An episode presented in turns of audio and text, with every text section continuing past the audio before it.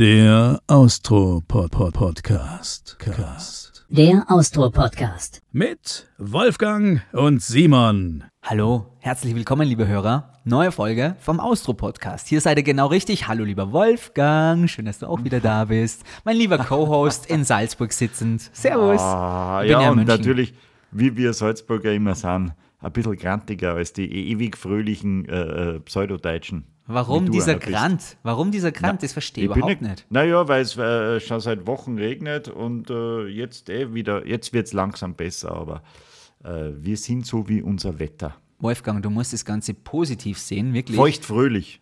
Ja, so bist du. Aber Mit du guten musst, Gags. du musst es wirklich positiv sehen.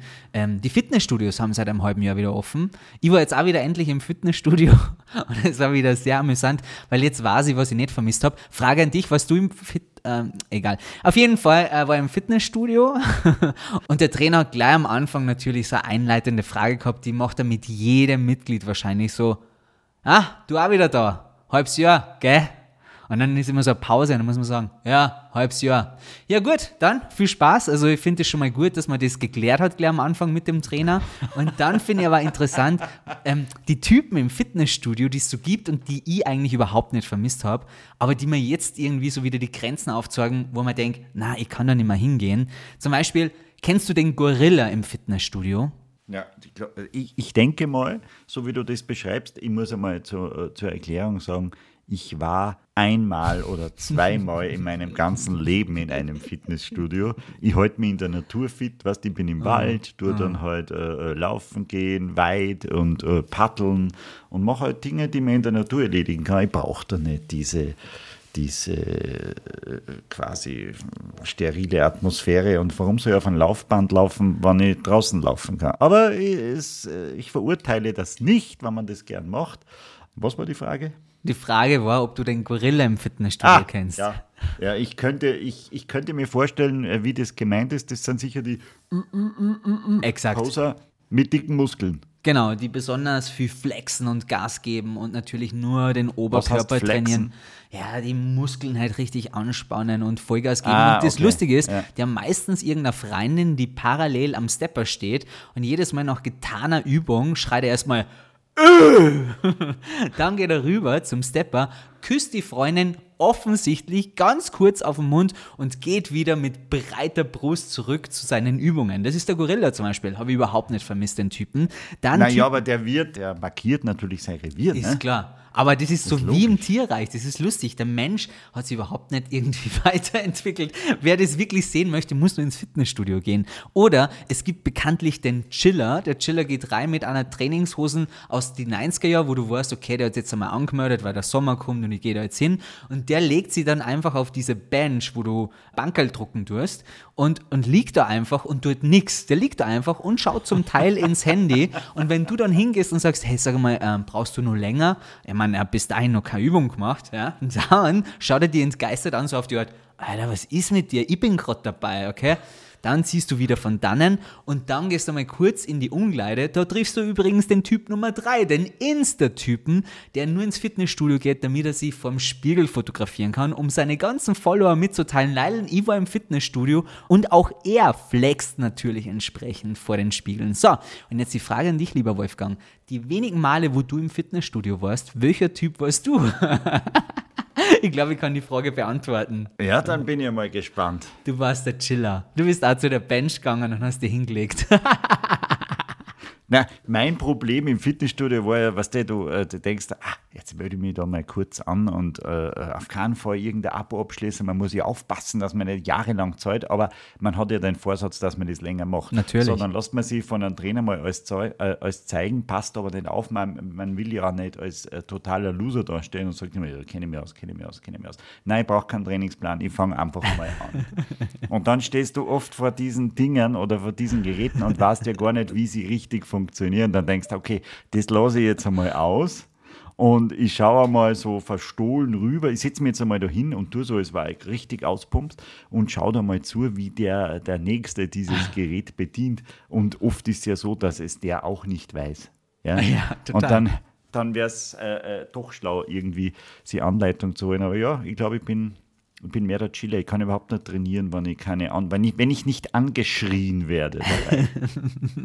Aber ich muss dir ganz ehrlich sagen, das habe ich zum Beispiel das letzte halbe Jahr überhaupt nicht vermisst. Diese Menschen in diesen Fitnessstudios. Und in weiterer Folge, wie du richtig gesagt hast, also das gleicht auch dem Tierreich so ein bisschen. Also wer nicht in den Zoo gehen kann, sollte vielleicht mit der Familie am Sonntag einfach mal ins Fitnessstudio gehen und der Familie die unterschiedlichen Typen präsentieren. Es kann sehr, sehr lustig sein. Aber wir sind jetzt gerade schon beim Thema Sport, lieber Wolfgang. Ich freue mich heute irrsinnig, dass wir einen unglaublich tollen Gast haben. Einen Gast, der wirklich viel zu erzählen hat. Ich will ihm jetzt nicht Unrecht tun, aber ich glaube, er war nur seltener im Fitnessstudio als ich. Aber er hat mit Sport Aber- zum aber- Tor gehabt. Ja, richtig. Äh, aber das tut hier nichts zur Sache. Er hat alles mitgenommen und äh, regelmäßige Hörer des Austro-Podcasts wissen, dass wir es lieben, Geschichten zu erzählen, die man zwar offensichtlich kennt, aber die eigentlich noch viel mehr Informationen hinter den Kulissen offenbaren.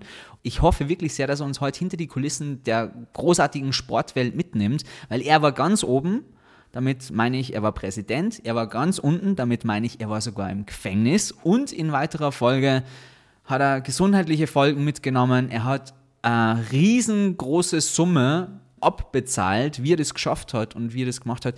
Darüber muss zu reden sein, würde Markus Land sagen. Gleich nach der Werbung. Na, gibt's beim ZDF natürlich nicht. Das war's mal doch. So, lieber Wolf, ich glaube, es ist jetzt dein Part. Du hast aber natürlich was vorbereitet.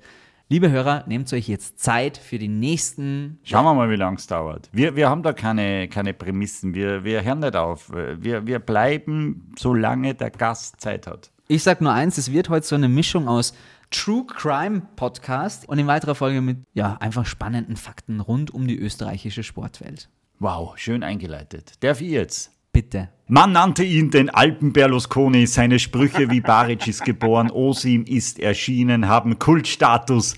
Österreich hat ihn geliebt, beneidet und fallen gelassen. In einem Interview hat er mal gesagt, der Fußball ist Wahnsinn. Ich könnte Ihnen Sachen erzählen. Wir wollen heute alle diese Sachen hören im Austro-Podcast. Herzlich willkommen, Hannes Kartnick. Schönen guten Abend. Herr Kartnick, wie geht's Ihnen? Ja, mir geht's blendend. Trotz vieler Pannen in letzter Zeit, aber es geht mir sehr gut. Ich bin gesund, das ist das Wichtigste, und habe viel Freude mit allem, was rund um mich geschieht. Was waren denn die Pannen? Darf ich gleich mal fragen? Naja, die Pannen war die Sturmgeschichte, die halt passiert ist, weil wir halt steuersparschonend gearbeitet haben. Und eines Tages ist halt so ein Pech, man darf sie halt nicht erwischen lassen. Dann ist halt eine Panne passiert. Okay. Darauf kommen wir ein bisschen Ja. später nochmal zum Sprechen. Lassen Ja. Sie uns doch mit der Geschichte ganz von vorne anfangen, Herr Kartnick. Sie sind 69. Was ist denn gerade Ihr Alltag? Wie schaut denn Ihr Alltag aktuell aus? Ich werde heuer schon 70, junger Mann. Ja. Bin im 70. Fühle mich aber sehr gut. Schau wahrscheinlich wie 40 aus, weil ich nie geraucht habe, nie gesoffen habe und ein schönes Leben geführt habe. Naja, ich bin jetzt äh, ich bin in der Firma noch tätig, tue noch die großen Kunden betreuen, aber nicht mehr mit dieser Kraft, die ich einmal vor zehn Jahren gehabt habe oder vor fünf Jahren. Das ist vorbei. Man, man kommt in ein Alter, wo man sagt, muss man noch immer, ist das Geld das Wichtigste? Man muss doch schauen, dass man gesund bleibt. Und nur scheffeln, scheffeln, scheffeln und Stress und so weiter, das brauche ich nicht mehr. Das macht mein Junior. Den habe ich die Firma übergeben. Der macht das gut, mein Junior. Wie haben Sie äh, diese Corona-Zeit hinter sich gebracht? Naja, das war ganz locker. Ich war fünf Monate gar nicht zu Hause. Ich war in Gran Canaria, habe mein Haus gemietet und habe dort ein schönes Leben unter der Sonne. Alles war offen, alle Lokalitäten, die Menschen waren alle diszipliniert, besser als wie bei uns in Österreich.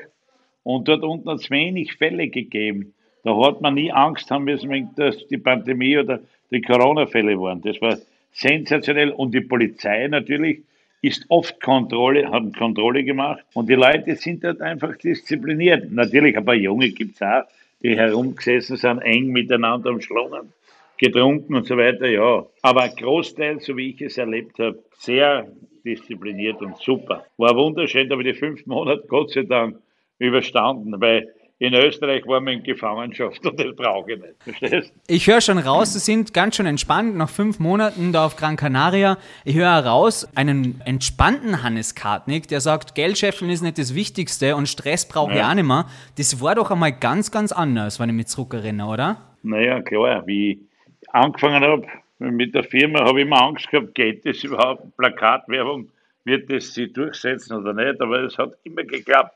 Und dann habe ich halt Sturm begonnen, vorher Eishockey, dann Sturm. Und dort hat ja der Stress begonnen, weil da hast du dann Geld auftreiben müssen, Sponsoren holen und so weiter.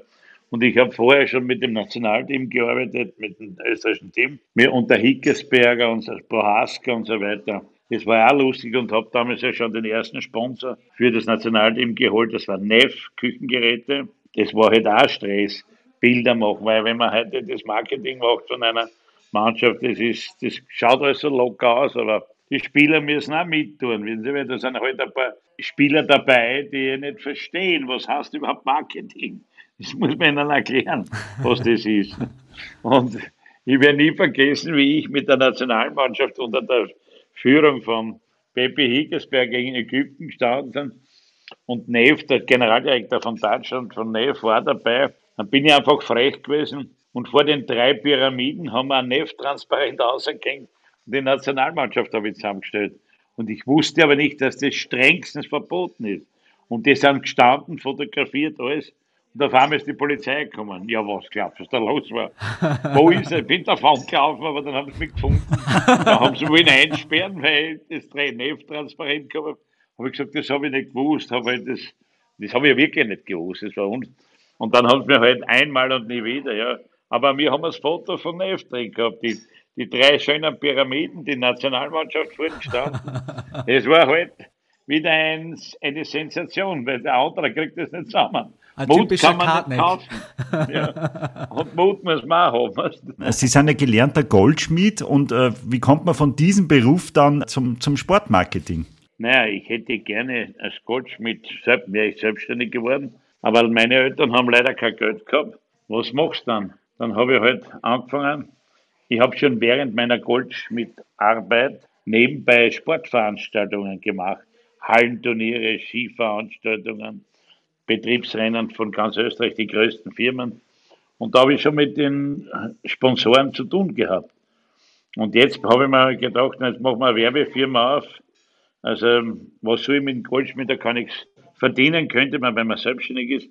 Aber da brauchst du Geld dazu. Und das habe ich nicht gehabt. Und als Goldschmied selbst war damals der Lohn halt auch nicht so überragend, dass mir das gereizt hätte zu bleiben. Und bin dann eben auf Sportsponsoring gegangen und habe da nebenbei einen, einen Kurs gemacht über Marketing. Aber ich, mir braucht keiner was lernen. Das Wichtigste ist, man muss verkaufen lernen. Das ist das Wichtigste mit Leuten, die Kommunikation mit den Leuten. Und du darfst nicht scheu sein. Ob das jetzt ein dreifacher Professor ist oder der Kirschenkern Kalle von irgendeiner, von, einem, von, von Wagner Bierer Arbeiter mit den schmierigen Händen. Du musst mit allen Leuten reden können. Das ist das Wichtigste. Und das ist mir Gott sei Dank gelungen. Aber dieser Übergang vom Goldschmidt zu den Sportveranstaltungen, weil Sie gesagt haben, damit kann man nicht reich werden, war Ihr Ziel denn irgendwann einmal immer, ich muss reich werden mit dem, was ich mache? Na, überhaupt. Da habe ich ja gar nicht gedacht von Reichtum. Das war, da haben wir gerade gut leben, das war wichtig. Reichtum. Was ist schon reich? Reich ist der, der gesund ist und ein bisschen Geld hat, aber schau, die, die ganz Reichen sind eh unglückliche Leute meistens. Naja, Die Sie waren auch mal ziemlich reicher Kartnick oder sind vielleicht Ich immer bin nur darauf heute auch noch gekommen? reich an Erfahrung. Ja, Ja. das äh, Ja, gefreut das uns definitiv. Sie haben auf jeden Fall sehr viel zu erzählen. Aber das heißt, ähm, das Thema Reichtum haben Sie ja gestriffen und mitgenommen. Da möchte ich ein bisschen Ja. später nochmal drauf äh, zu sprechen kommen, tatsächlich. Ja, schau, also, ähm, Reichtum von schön. Ich bin Goldschmied und habe schöne Dinge äh, modelliert, habe gesehen. Das ist, Gott, da brauchst du ein, Gefühl für, wenn man Ringe zeichnet, Broschen oder äh, Colliers und so weiter. Und das hat mir irrsinnig gut für die ganze Edelsteinkunde. Wenn man, mein Lehrherr hat mir die ganze ein Buch geschenkt, hat gesagt, in drei Monaten musst du das alles auswendig kennen. Und das war die Edelsteinkunde, Gewinnart, Schliffart und die Härtegrade der Edelsteine. Das hat mir ja gefallen. Und der hat mich immer prüft und war haben wir, aber es hat mir gefallen und dann lernt man die schönen Sachen kennen. Und ich bin halt ein bisschen ein Schöngeist auch gewesen, deswegen habe ich das mitgenommen, weißt Hat Ihnen das in Ihrer aktiven Zeit als, äh, als Herr Präsident dann auch mal geholfen, dass Sie eben diese Sachen da von der Pike auf gelernt haben und diese Sachen erkennen und Wert legen auf das Schöne? Ja, sicher. Ah, Das war ja lustig, weil ich habe den Spielern einmal oft gezeigt, wo man, wie man ins Theater geht, ein Musical anschaut, dann wie man sie anzieht, weil die sind ja alle mit der Klothosen gekommen, mit den gestopften Socken und so weiter. Da habe ich gesagt, Bursche, du musst gehört anständiger Socken her, was Schönes. Dann habe ich es einkleiden müssen, wie es anzogen worden weißt. Und dann haben sie die schönen Stoffe, so da brauchst du nicht Intensivstation gehen, du bist ewig gut gekleidet und du kriegst kein Exzem, wenn du den Stoff tragst. Also ein Ah. Lebemann waren Sie immer schon, muss man ehrlich sagen, oder? Naja, wenn du ein Goldschmied bist, dann lernst du das automatisch. Okay. Das für das Schöne. Das Schön, die Schönheit ist halt, das ist mir geblieben. Das habe ich von der Pike auf gelernt, hat mir gefallen. Aber Herr Kartnick, Sie haben eine Karriere hingelegt, die seinesgleichen sucht tatsächlich, möchte ich so zusammenfassen. Sie haben die Schule abbrochen, dann sind Sie Goldschmied geworden. Und wie sind Sie dann zu der Idee gekommen, eine Werbeagentur zu gründen? Dahin das geht auch gleich mal. Herr Kartnick, vielleicht noch vorher die Frage, wie können Sie den Austro-Podcast richtig berühmt machen? Wir werden uns am Ende der Folge vielleicht nochmal einen Werbeslogan gemeinsam überlegen. Und diesen Werbeslogan werden Sie uns sagen und mit dem werden wir dann werben. Und wenn es dann richtig durch die Decken geht, dann äh, überweisen wir Ihnen auch was. Junger Mann, da brauche ich gar nicht viel nachdenken. Wenn sie einen guten Spot haben und richtig den vermarkten in den richtigen Sendern, Zeitungen und Plakaten und der Geld haben, dann ist es bekannt. Naja, das mit dem Geld ist das Thema. Naja, das Oh, ist, ein Geld braucht man. Ein Geld Naja, braucht man schon wieder. Dann muss man halt die Sponsoren auftreiben. Okay. Da muss man halt gut, ein guter Verkäufer sein. Das ist das Wichtigste. Wolfgang, wir sind am richtigen Mann, aber Herr Kartnick, jetzt nochmal zurück zur Werbeagentur. Wie kam der Übergang vom Goldschmied zur Werbeagentur tatsächlich? Sie haben dann eine Werbeagentur gegründet. Naja, ich habe dann mit Prospekte begonnen, Prospektverteilungen, habe den Konsum gehabt, habe Forum, habe wirklich tolle Firmen gehabt. also Nur, Firmen, die mittlerweile schon pleite sind, möchte ich dazu sagen? Ja, ja, ja, gut, aber die waren damals alle groß wie ich, klein war, die waren mächtig. Dann Parteien auch, die ihre Wahlwerbung, Zettel, die von den Kandidaten verteilt haben. Und dann habe ich aber gemerkt, dass die Verteiler an und für sich keine seriösen Leute sind.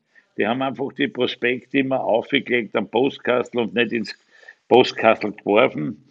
Und ich habe immer dann Diskussionen mit den Kunden gehabt. Da habe ich mir gedacht, na, das ist kein Dauergeschäft. Ich bin selber Prospekt verteilen gegangen. Das war teuflisch. Und dann, ich, und dann eines Tages ist der liebe Herr Landeshauptmann Greiner, der Vater von unserem letzten Greiner, verstorben. Und dann ist mir auf einmal die Idee gekommen, erst, dann müsste man eigentlich Werbetafeln aufbauen. Ich habe noch keine einzige Tafel gehabt, wenn ich ehrlich Und er keine Ahnung gehabt, wie man das aufbaut. Und ich bin halt frech gewesen, habe einmal eine Partei angerufen, die SPÖ. Hab den gefragt, ob er Tafeln braucht. Sagt er, ja, kommen Sie zu mir, setzen wir uns zusammen. Und dann sitze ich damals mit einem gewissen Herrn Dr. Horvatek, das ist sein Vater war mein Landeshauptmann Stellvertreter von der SPÖ. Und dann fragt er mich, wie viele Tafeln haben Sie? Habe ich gesagt, wir bauen 300 Tafeln auf. Und bis wann haben Sie die auf? Ich, in drei Monaten. Ich habe aber nicht gewusst, wie das geht, so ehrlich bin ich. aber ich wusste, ich suche mir Leute, die sich auskennen. Das ist alles. Und dann sagt er 300 Tafeln. Sagt er, passen Sie auf. Wie viel können Sie innerhalb von neun Monaten noch aufbauen? Sag ich, ja, nochmal 300. 600. Sagt er, passen Sie auf. Ich kaufe Ihnen alle 600 Tafeln ab auf ein ganzes Jahr. Und Sie dürfen mir keine Konkurrenzpartei kleben. Sag ich, ja, super, mache ich, okay. Dann sitzt man da, dann dann ein bisschen diskurieren und tratschen und so weiter. Dann sagt er zu mir, brauchen Sie Geld auch? ich sage, wenn Sie eins haben, warum nicht? Geht er mit mir zum Kassier auf und sagt, der Herr Kartner kriegt eine Million Schilling. Ich glaube, ich mich haut so um. Ich werde, hat er mir Cash eine Million? Ich meine, ich habe schon Geld gehabt auch für die Holzware zum Kauf und das und das, das. Aber so viel nicht. Jetzt natürlich war ich der Starke in Graz, bin gleich zum Ankündiger gegangen zur Konkurrenzfirma und habe die Leute dort abgefangen. Komm, ich kommst zu mir, kriegst du mir ein bisschen mehr Zeit, bauen wir schnell auf, Grundstücke haben wir gesucht, aufgebaut und das ist so dahingegangen. Und das Lustige war, Ich habe ein halbes Jahr kein Plakat bieten müssen, weil die Landespartei der SPÖ hat keinen Auftrag mehr gegeben. Und auf einmal kriege ich einen Auftrag mit Bundesländerversicherung. Und Bundesländerversicherung ist ein ÖVP-nahes Unternehmen gewesen. Das habe ich zu dem Doktor gesagt, sag ich, warum kriegen? Ja, das habe ich denen verkauft, damit ein bisschen Geld reinkommt, was ich mir gezahlt habe schon. Sag ich, ist in Ordnung. Und so hat das begonnen. Dann bin ich natürlich nach Wien gefahren zu Agenturen. Dann habe ich einen Agenturchef kennengelernt, der hat Mulinex betreut. Und dann habe ich gesagt, guck zu, den möchte ich gerne haben. Das waren damals schon Plakatwerbung um zwei Millionen Schilling damals. Das ist jetzt 40 Jahre her, da, mindestens. Zwei Millionen Schilling, sage ich, hoch zu, das möchte ich gern kriegen. Ich gebe da gewiss da Plakate und den Heimatwerbung, die damals noch war und so weiter, teilen wir auf. Weil so viel 2000 Tafeln haben wir ja nicht, sondern müssen wir verteilen. Dann habe ich gesagt, weißt du was, ich kaufe da um 100.000 Schilling die Mulinex, wenn ich diese Händelmaschinen, die Schneide, die, die, wo, wo die Händel durchgeschnitten wurden, zerstückelt sind worden. Und also das war so eine Küchenmaschine, oder was? Das war so eine Küchenmaschine. Küchenmaschine, ja. Mhm. Habe ich gesagt, gib mir um 100.000 Schilling die Küchenmaschinen. Natürlich, ich bin ganz Österreich herumgefahren, Tafelplätze gesucht zum Aufstellen für Werbetafeln. Das war damals ja alles viel leichter. Da war die Behörde, hat es nicht solche behördlichen Bewilligungen gegeben wie heute.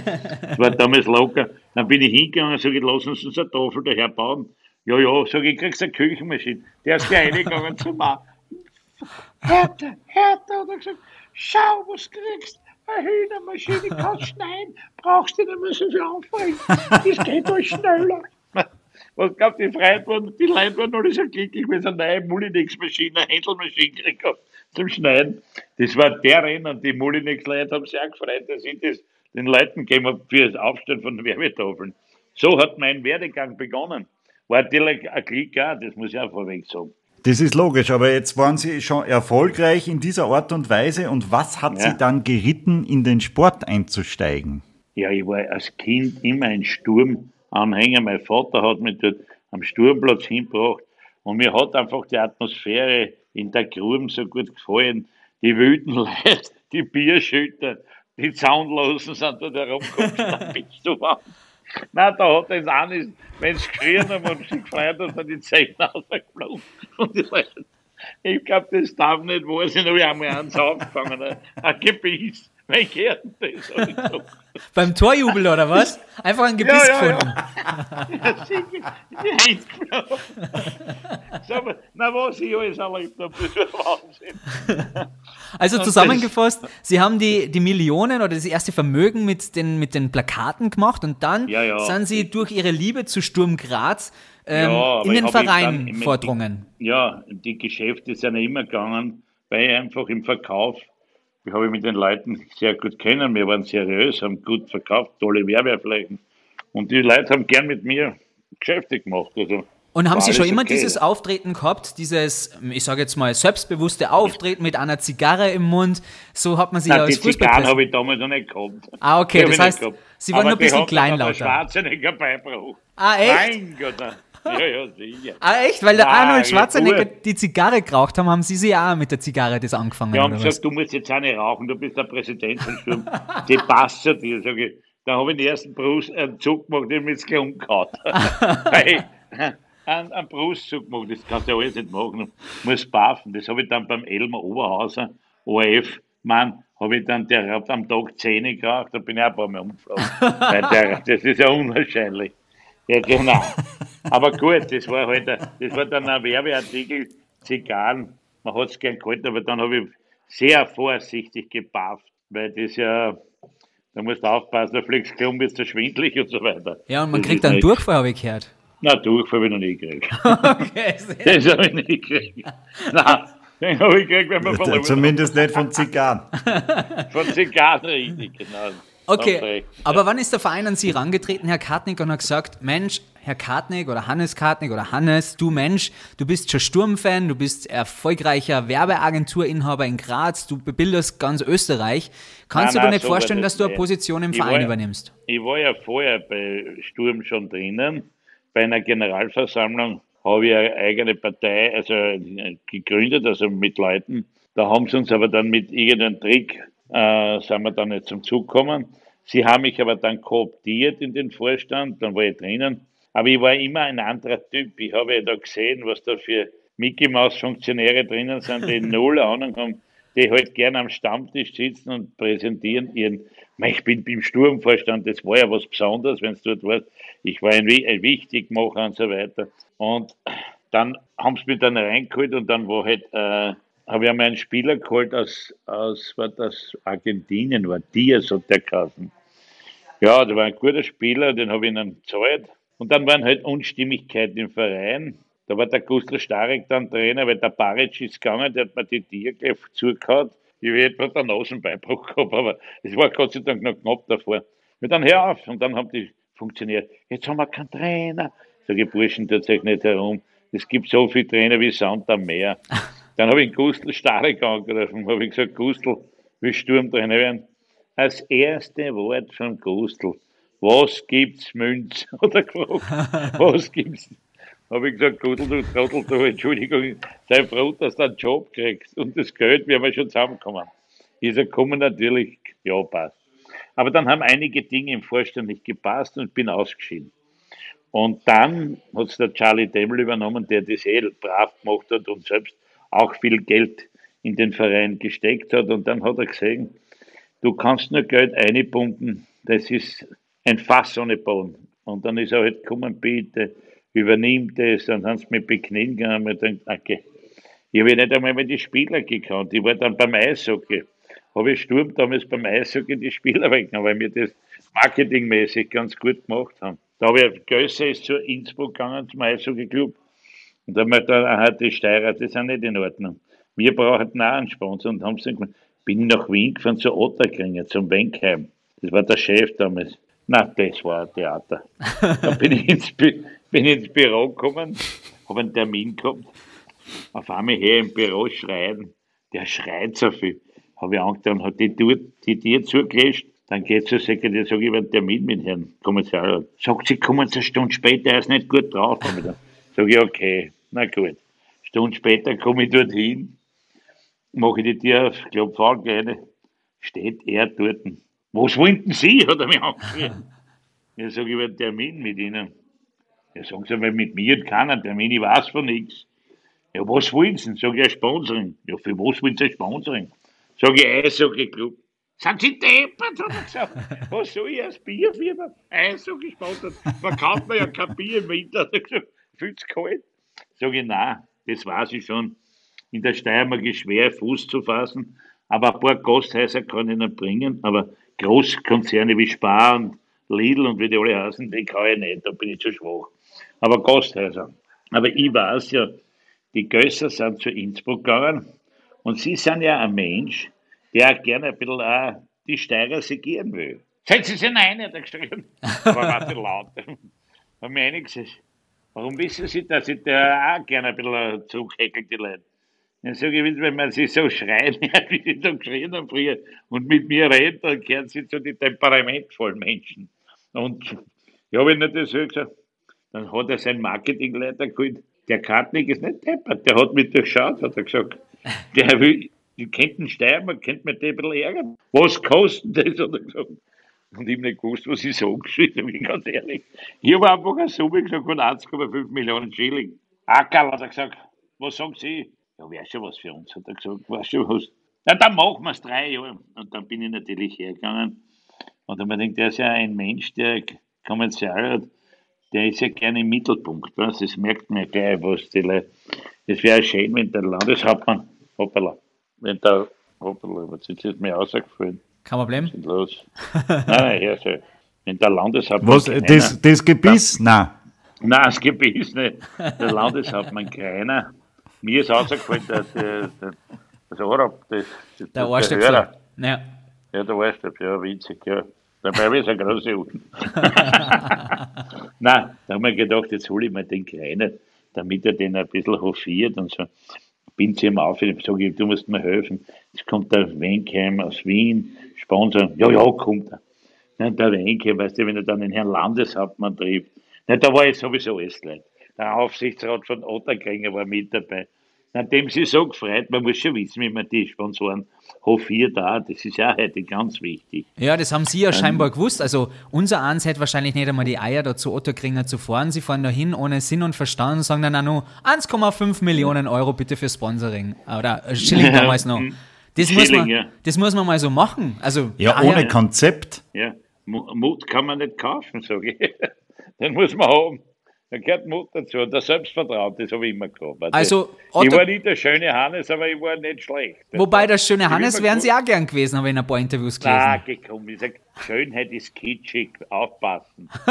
du musst immer, du musst nur interessant sein, dann passt in allen Lagen. Und interessant waren Sie alle mal, jetzt mal ganz ehrlich. Hat Otto Ja, dann das halt Sponsoring, bisschen- Ja, das hat dann ein bisschen runtergekriegt. Und dann ist die haben das, über, die, haben, die haben das gemacht, oder? Ja, ja, habe ich haben wir mehr Leute gehabt als Sturm. Sturm hat 300, 400 Leute gehabt, wir haben 4000 gehabt. Wir meinen halt Sie mit Zuschauern oder, oder was? Zuseher, ja, Zuseher. Okay, Zuseher, ja, ja. ja. Und Okay, dann habe ich auch einen super Trainer gehabt, der, der, der Walter Znenalik, ein Wiener, der hat das sensationell verstanden. Ich bin oft in der Kabine gewesen, mir zu den Spielern gesagt, Burschen, geht's aus beim Warm-up und fangt mit den Gegnern zum Raffen an. Weil die Deppen da oben, Entschuldigung, ich sage die Zuschauer, die, die kennen sie ja nicht aus beim Eishockey. Sie sehen ja keinen Puck, weil alles so schnell geht, aber sie wollen Raffen sehen. Und der hat das sensationell, immer beim Warm-up haben einige Spieler mit den anderen antrat zum Raufen und die Halle hat gebebt. Der Holzhackermarsch ist gespielt worden.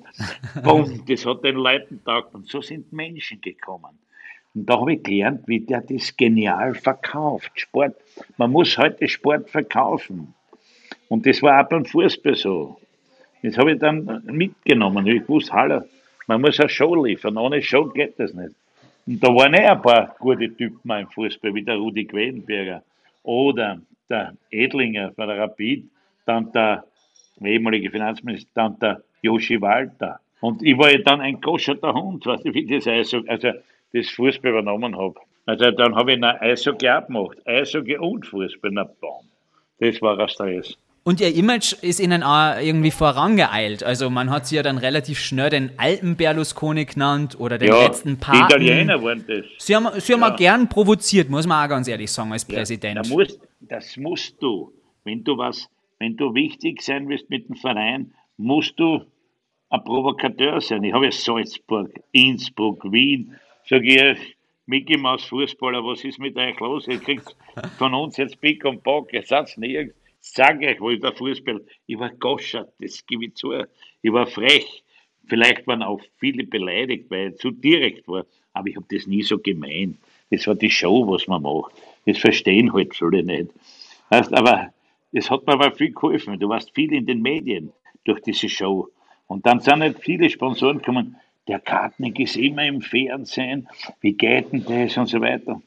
Und dann habe ich halt eine Papalatur angehabt. So, so, die war ja lustig auch, weißt du. Das darf man nicht vergessen. Also das Auftreten war Marketing einerseits, aber es hat auch Respekt verschafft. Ja, sicher. Wie? Und ich hatte ja das Glück, einen guten Manager zu haben im Fußball und dann einen guten Trainer. Und natürlich das Geld auch, dass man gute Ivica Osim? Ja, der war, den hat der Schilke gebraucht, den wir nicht gekannt, aber das war wichtig. Aber dann die Spieler wie, so wie Kotzian, Svastic, Reinmeier, die ganzen Ausländer, das ist, das war ja sensationell, muss ich echt sagen. Dann Foder, der heutige Teamchef, und der Schub, Schub, das war, die waren alle, die waren in Deutschland, sind dann haben in Basel gespielt und hab die dann geholt.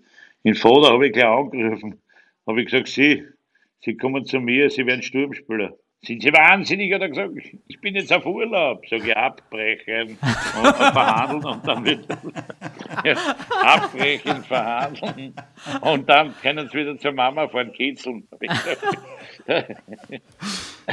Und dann ist er gekommen. Den Vater hat, er mich gefragt, warum, kommen Sie auf mich? Ich sage, ja, den Schub haben wir schon, weil der Schubzug ist ja nicht schlecht. Aber ich habe mich dann über Sie erkundigt. Der Wolfert hat ja mit Ihnen bei Stuttgart gespielt. Ja. Und der Wolfert hat gesagt, pass auf, das ist ein gerader Michel. Der sagt da seine Meinung ins Gesicht. Wenn du das vertragst, dann nimm ihn, der kann, der kann's.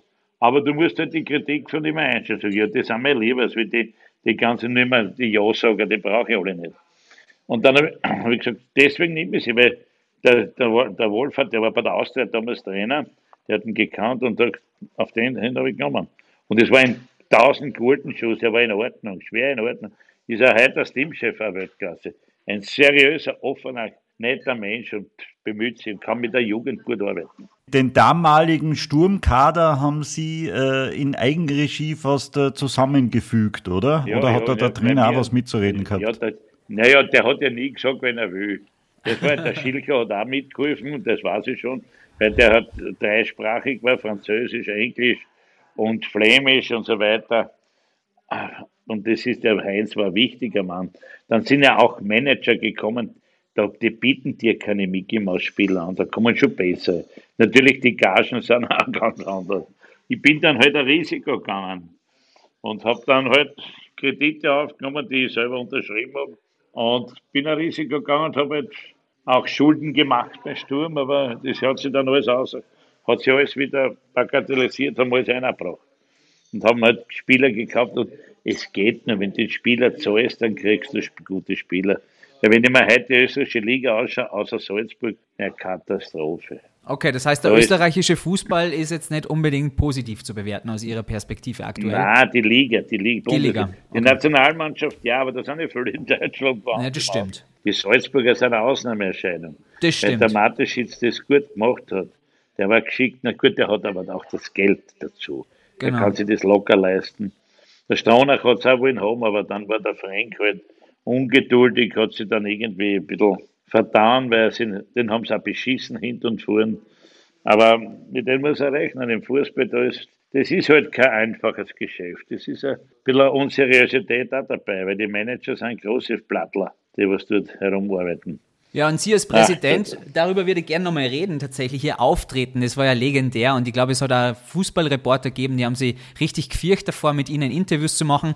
Sind Sie Ja, dann manchmal noch die Spiele nach Hause gefahren oder waren Sie lustige oder gute Auftritte in Talkshows oder Sportveranstaltungen gehabt haben, haben Sie sich dann manchmal doch beim Nachhausefahren, haha, denen habe ich es jetzt wieder alle gezeigt, habe ich das Beste wenn mir einer, na, wenn einer was berichtet hat von den Journalisten, die nicht, dass die nicht, äh, nicht korrekt waren, habe ich gesagt, was ist denn mit dir? Kannst du gabeln äh, eigentlich? Hast du schon einmal einen Ball gehabt? Da war einer dabei, der hat 150 Kilo gehabt, ein Journalist.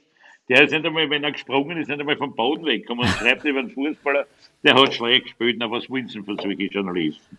Na, schrecklich. Sie haben sich ja wie ein Löwe vor die Spieler gestellt sozusagen. Unter Ja, Ihren sicher, Fittichen war, der war auch geschützt sozusagen. Ja, sicher. Der, mein Trainer war ja der Größte. Wenn die Spieler mal feucht, fröhlich unterwegs waren. Ist das passiert? Ja, das ist alles passiert. Das passiert ganz normal. Dann sind sie gegen die Einbahn gefahren und dann ruft mir die Polizei an, sie, ihre Spieler sind am 5 in der Früh gegen die Einbahn gefahren. Bin ich zum Trainer gegangen und habe gesagt, Trainer, jetzt müssen Sie mal was sagen. Das, heute hat mir die Polizei angerufen. Das geht nicht. Sagt er zu mir, Präsident, gehen Sie in die Kabine, sagen Sie das. Sie haben ein viel besseres Organ als ich. Ich Trottel hab das aber gar nicht überrissen, dass ich ihm die Mauer mache, weil ich war immer der böse Mensch, mit den Spieler geschimpft und er war der Weltmeister. Weißt? So hat das gut funktioniert. Ich bin erst viel später draufgekommen, dass ich da eigentlich viel Drecksarbeit abgenommen habe. Weißt, ich bin immer schimpfen gegangen. Zu mir haben sie sich nicht gesagt, traut, weil ich der Geldgeber war. Aber beim Trainer, weißt du, wenn ein Trainer immer schimpft, hat die Spieler besser. Das habe ich viel später erst überrissen, dass das so ist. Und der Erfolg gibt Ihnen ja recht. Mit Ivica Ossim haben Sie ja Unglaubliches dann geschafft mit Sturm Graz. Äh, Ist mit jeder weiteren Höhe, die Sie im Fußball erreicht haben, auch Ihr Selbstvertrauen gestiegen und sind Sie dann, würden Sie sagen, heute ein bisschen überheblicher geworden mit der Zeit und ähm, zu selbstsicher? Ich war immer gleich. Ich war immer, ich war nicht überheblich. Vielleicht habe ich so gewirkt, aber überhaupt nicht. Ich bin Kirschenkern Karli grüßt wie den Herrn Bundespräsidenten. Also, das ist mir völlig wurscht. Wirklich. Also ganz normal mit den mit die Fanclubs, mit den Wüten von Rapid, na Biest. Herr, wie mit denen beschimpft am Hinten und Vorn. Warum habe ich gesagt, Bursch, was hab's denn gegen mich? Ich bin nur Funktion, Präsident von einem Verein. Ich hab's besser gespielt, verdient gewonnen. Dann ist der Chef von die, von die, von die Krapitler da, die wildesten, was es gibt in Österreich. Herr, der ist ja normaler. Der ist ein klasse Haberer, hat er gesagt. Den braucht man nicht schimpfen, hat er gesagt. War es wieder ganz normal. Ich würde mit den Leuten normal reden können. Ich habe da kein Problem. Aber so ein bisschen die Und, äh, Bodenhaftung haben Sie schon verloren, Herr Kartnick, weil ich habe so ein bisschen im Archiv denn? recherchiert. Naja, Sie haben dann in einer fetten Villa gewohnt, Sie haben ein Aquarium mit Naja, leisten Katzenhaien gehabt. Da ist Ja, dann drinnen... ich ich hab in einen dem Geschmack gehabt. Ja, Geschmack Katzenhaie... Ja, Jetzt lassen Sie mich doch mal Ich ausreden, Herr Kartnick. Ja, Moment, Geschichte. nein, ich habe ich hab da nur Fragen. Sie haben Ja. Katzenhaie im Aquarium gehabt, da sind aber welche gestorben, weil ja Stromausfall war. Sie haben dann auch regelmäßig die Journalisten gerne zu Hause bei sich in die Villa eingeladen und sie haben schon gern gesagt, was sie gehabt haben tatsächlich. Moment. Das ist nicht alles richtig, was Sie jetzt sagen. Okay, Ich war mit das gelesen. Nationalteam, ja, das Nationalteam war bei mir mal zu Gast, da haben wir da die drei Lauser gespielt, war lustig. Und die Haifische, die haben mir, ich bin ja viel in der Welt herumgekommen, habe schöne Sachen gesehen, das hat mir gefallen. Ich war Whirlpool gehabt unten in meinem Saunabereich und dann habe ich mir ein Aquarium gebaut, wo halt Moränen, Haifisch, Steinfisch und wunderschöne Fische waren. Ganz da bin ich gesessen und ja, ey, das ist wunderschön, habe ich aus Australien und Indischen Ozean gekriegt. Und das haben wir angeschaut, ja. Ich bin halt ein anderer Typ, wie man eine Villa baut, ich habe mir das alles leisten, ich habe gut verdient. Ich habe Gott sei Dank gutes Geld verdient. Habe auch viel versteuert, ich habe nicht, da war kein Schwarzgeld dabei. Nur beim Fußball, der war das nicht. Da kommen wir aber- gleich drauf zu sprechen, aber ich kann mich auch nur Ja, an ein Newscover erinnern, wo sie im Whirlpool Ja. gesessen sind mit der fetten Zigarre bei sich in der Villa. Also es war am Cover Ja, die, schau, ja, das ist schon, das gibt so Szenen, weil sie, die mein Gott, na, die Journalist, bitte, bitte mach das, mach ein Foto, tu das und das und die haben mich halt erweichen lassen. Ich bin ja einmal mit einer schottischen Kleidung auch auftreten und das habe ich dann das Foto, da denke ich mir, was bin ich für ein Depp, was ich tu mich da verkleiden als Schotte, wo ich nie einer war. Ich halt- aber ich habe für die Presse auch einiges getan, das, das muss man tun. Ist Ihnen das heute peinlich? Nein, überhaupt nicht. Weil ich bin so, wie ich bin. Überhaupt nicht. Jetzt traut sich, ein anderer traut sich ja nicht, aber ich traue mir's. Ich habe aber damit Erfolg gehabt, weil ich bin authentisch. Im Gegensatz zu vielen anderen. Ich habe nie gelogen, brauche ich nicht. Ich sage, was ist. Was ist denn Deswegen- aus, aus Ihrem Aquarium geworden und dem, äh, dem besagten Rolls Royce? Steht der nur irgendwo? Den, na, den Rolls Royce habe ich 17 Jahre gehabt. Und wie dann das bei Sturm war, was, was habe ich davon, wenn ich mit denen weiterfahre? Die Leute in Graz, wenn die einen Rolls sehen, dann wirst nur angefeindet, der Neid ist groß. Und ich habe Gott sei Dank einen Käufer gefunden, der, mir den abgekauft hat dann. Aber er war in Ordnung, 17 Jahre habe ich nicht gehabt. Sehr lang genug. Und dann bei die Haifisch, da war halt immer das Problem, wenn ich auf Urlaub gefahren bin, haben müssen Aquarianer kommen, den, das Meer, äh, Meerwasser haben sie müssen richten, also mit Salz und so weiter. Aber da waren ein paar so Deppen dabei, die kein Salz reingegeben haben, ähm, Frischwasser drinnen gehabt. Und dann sind die, wie ich heimgekommen bin, sind die alle verkehrt gelegen, weil das Meerwasser nicht war. Und dann habe ich gesagt, das tue ich mir nicht mehr. Und dann habe ich das aufgegeben. Ah, Ja, das ist aber schade, aber die Haie selber gefüttert, ich habe nicht so große Haie gehabt, geschoppt, du musst es ja shoppen mit kleinen Fischerl, war ja wunderbar, war wunderschön, hat mir immer taugt, aber wenn du keine Leute hast, die sich auskennen und das machen, weil die Installateure normales Wasser eingeschüttet statt Salzwasser, aber das, Das ist Drei, nicht gut. ist mir das- Aber Herr Kartnick, Ja. Sie haben kräftig polarisiert, das heißt, es hat auch viel Neider natürlich gegeben.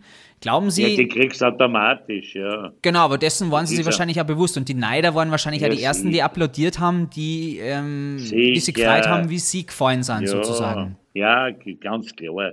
Ich war der größte Schwerverbrecher von Österreich, wie das publik geworden ist, dass wir halt Konkurs und ich, und ich bin verhaftet worden, das weiß ich alles. Da, ich, da habe ich nur mehr Gegner gehabt. Aber das ist heute alles anders.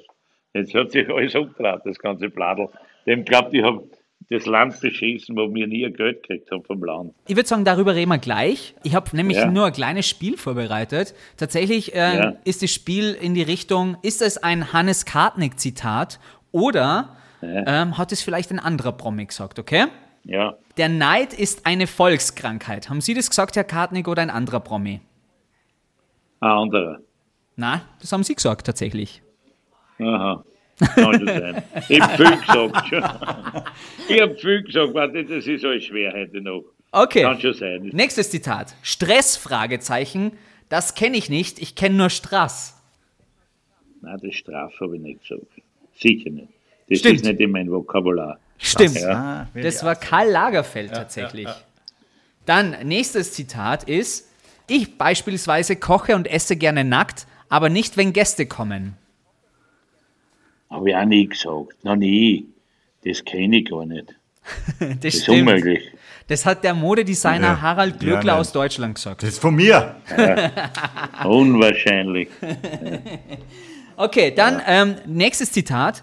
Ich greife nie zu etwas Billigem. Wenn mir etwas gefällt, ist es ausgerechnet immer das teuerste. Das ist richtig, das habe ich gesagt. Das stimmt. Das haben sie wirklich Das- gesagt. Ja, ja, das weiß ich. Das sage ich immer wieder. Was ich habe leider das Auge immer nur für die schönen und teuren Sachen. Ja, ich ärgere mich immer, aber es ist so. Was soll ich machen? Wie viel Geld haben Sie denn für Kleidung in Ihrem Leben ausgegeben? Boah, unwahrscheinlich viel Geld. Mit Gianfranco Ferré habe ich verhandelt, dass er Sturm einkleidet. Und ich habe immer sehr viel Designerware, also von Designern gekauft, weil die halt schöne Sachen. Aber bei mir, weil ich habe ein bisschen einen stärkeren Körper als wie viele andere. Und da muss ich halt eine größere Größe, und das werden immer Sonderanfertigungen gemacht. Die kosten dann gleich mal ein bisschen mehr. Aber ich habe halt gern schöne Schuhe, alles, wa- was halt äh, modern war und was nicht viele andere in Graz oder in Österreich gehabt haben, das habe halt ich getragen. Ich habe viel im Ausland gekauft und so weiter. Oder anders gefragt, wie teuer war Ihr Lebensstil zu Ihrer ja, Luxuszeit pro Tag? Nein, das, das kann man nicht so sagen. Wenn mir was gefallen hat und ich habe mir es leisten können, dann habe ich es gekauft. Wenn es mir zu viel wird und ich konnte nicht, dann habe ich es nicht kaufen können. Aber es hat Also doch nichts gegeben, was Sie genau sich nicht leisten haben können, schätze ich mal, zu der... Nein, nein, so ist Besten es nicht. Zeit. Ich bin ja nicht der, bin ja nicht der Mateschitz, der sich das le- alles gerade hat. Das geht nicht. Nein, nein. Also alles. Aber es hat mir nicht alles gefallen, was die anderen haben. Und was ist. Es hat alles passt. Also mit Geld so herumgeschmissen. Nein, war nicht so. Okay. Man muss nicht alles haben. Dann kommen wir jetzt zu der Zeit bei Sturm Graz, in der es ein bisschen abwärts gegangen ist. Sie waren ja von 1992 bis 2006 bei Sturm Graz als Präsident tätig. Andere Frage nur, Ja. tut es Ihnen heutzutage leid, dass keiner mehr zu Ihnen Herr Präsident sagt mittlerweile? Wenn man so lange Sturm Graz Präsident ist, Ja. da gewohnt man sich doch irgendwann dran, dass jeder sagt, ah, der Präsident. Das, sagen. das gibt es nicht mehr, aber ich brauche das nicht. Ein Titel ohne Mittel ist nichts wert. Alles, was Präsident heißt, was ist denn das? Da bitten sie Leute ein, ich war ein Fußballpräsident. Ja, glaubst du, das ist was Besonderes? Das ist eine Mickey Maus Partie und nicht mehr. Eine Eitelkeit. Ich, halt, ich wollte was erreichen, ich wollte was werden. Und das bin ich immer, wenn ich heute einen Sportverein habe, will ich vorne an der Spitze sein und da will ich dominant sein. Aber ich gebe mir für Mickey Maus Sachen nicht ab. Und das habe ich da Präsident oder Obmann oder Sektionsleiter gena- genannt wird, das ist ja völliger Schwachsinn. Du bist ja nichts Besonderes, wenn du das jetzt Präsident, das ist halt eine Angeberei. Das brauche ich nicht. Das will ich nicht. Es gibt halt Menschen, die heucheln wollen und sagen, mein Herr Präsident, mein Gott, dann weiß ich schon, wie er traut. Ich kenne mich schon aus. Na, dann sagen wir halt nicht Herr. Präsident zu Ihnen, Herr Nein, Kartner. brauche ich ja nicht. Ich bin ja keiner. Ich bin der Kirchen, ich bin der Hannes Kartnick und die Geschichte hat sich. Wir kennen Sie ja nur als Herr Präsident, Herr Kartnick. Ja, ich weiß. Ich, ich habe das am Anfang gar nicht gewollt. Da haben wir eine Autogrammstunde gemacht bei Wagner Bierer, die ganze Mannschaft. Dann kommen halt die ganzen Arbeiter, die einfachen Menschen, die haben immer Präsident. Und dann habe ich aber gemerkt, wie ich da sitze und die Autogramme schreibe mit den Spielern, wir waren Idole für diese Menschen. Und dann kannst du, ich wollte schon sagen, Burschen, ich bin der Hannes Kart, dann kannst du nicht ihnen sagen, du bist nicht Präsident, sondern der, weil dann verletzt du diese Menschen, weil du bist für sie ein Idol. Und die, wollen, die Menschen wollen Idole haben. Die Spieler waren Idole und ich habe auch dazu gehört. Also habe ich das über mich ergehen lassen. Ich habe genau gewusst, das kann man nicht denen sagen, dass das nichts Besonderes ist. Die wollten das, die Leute wollen das. Weißt? So wie bei den Sängern ist es. Ein guter Journalist ist auch ein Idol. Ist halt so. Mit, mit dem muss man leben. Habe ich recht, glauben Sie mir das. Wir, wir hängen an Ihren Lippen. Gibt es einen Spieler in Ihrer Sturmzeit, den Sie nur gern bekommen hätten, aber nie gekriegt haben, dann schlussendlich? Maria, es ist schwer. In der Zeit hat es gute gegeben. Herzog war nicht da, aber das, ich habe selber gute Leute gehabt. Also ich meine, jetzt, mir hat damals der Trainer gesagt, weil ich gesagt habe, Herr Ossi, wir brauchen einen Verteidiger. Sagen Sie mal, wenn Sie wollen. Ja, Sie können nicht. Bringen Sie mir Turan. Der Turan war französischer Nationalspieler, hat in Spanien gespielt oder in Italien. Sauteuer, sag ich, wer zahlt denn den? Das war ein Wunderspieler natürlich. Aber na, wir waren zufrieden. Bin kein, Ja. ich meine, es hat sehr gute Spieler gegeben, aber die, das muss der Trainer machen. Glauben Sie, dass Ihre Erfolgsgeschichte von damals 2020 auch noch möglich wäre oder 2021, was wir jetzt haben? Glaube ich jetzt nicht. Du müsstest so viel Geld auftreiben, dass du den Salzburgern Parole bieten könntest, dass du österreichischer Meister wirst. Der Fußball ist so stark geworden und es hat alles nur mit Geld zu tun. Aber das ist einfach, das Geld ist wichtig. Du brauchst viel Geld. Dann kannst du eine gute Mannschaft zusammenstellen. Dann, wenn man Erfolg hat, kommen auch die Sponsoren. Und du schaust halt Rapid und Austria an. Wenn da sitzt einer Generaldirektor von der ehemaligen Rewe und die treiben kein Geld auf. Da muss der Vizepräsident einzahlen, dass, er, dass die die sieben Millionen auftrieben haben. Und das hat es bei Austria nie gegeben, wie ein Joshi Walter war, weißt Und das ist halt eine Geldsache. Und dann ist ja das nächste Problem, die ganz guten Spieler, internationale, gehen nicht nach Österreich, weil die Liga zu schwach ist. Ich kann mich gut erinnern, der Stronach hat mir gesagt, bring mir den Seedorf, weil den Seedorf war ein holländischer Nationalspieler bei AC Milan gespielt. Den habe ich durch den Heinz Schilcher sehr nett kennengelernt, war, waren befreundet. Und den habe ich dann einmal in Venedig getroffen. Habe ich gesagt, du, der Frank Stronach würde dich gerne für die Austria holen. Krieg jetzt einen Drei-Jahres-Vertrag und der zahlt da 50 Millionen. Hat er gesagt, was, das Geld ist schön, aber mir fehlt in Österreich der Applaus, weil da die Leute nicht kommen, zu wenig Leute. In Mailand hat er 60.000, 70.000 Leute und dort sind vielleicht 10.000. Was? Und die Spieler kommen dir nicht. Das ist so geldgierig sind, der verdient in Mailand auch viel. Und woanders auch. Die kriegst du, den Figo hat wollen, einmal der Salzburg haben wollen. Ist auch nicht gegangen, die kriegst du nicht. Das ist das Schwere. Wir haben einmal einen Giannini gekriegt, das war ein 1000 Guldenschuss. Aber das war auch wegen Ossim. Einer der besten Fußballer, die jemals österreichischen Boden betreten haben, muss man sagen. Ja, war ein guter. Ja, ja, der Und Giannini, auch ja. fescher Bursch. Der hat Ja, auf jeden Fall. Der hat ja, Ja. immer geschaut, schöne Burschen müssen auch sein, fesch müssen sie. Weil da haben sie mal wollen einen Spieler mal reindrucken, der Trainer und der, und der Manager, ein Spieler, der halt am Foto leider nicht gut ausgeschaut hat. Ich habe gesagt, lass mir den weg, ich verkaufe kein einziges Büdel mit dem. den müssen die retuschieren und so weiter, bis der wieder schön wird.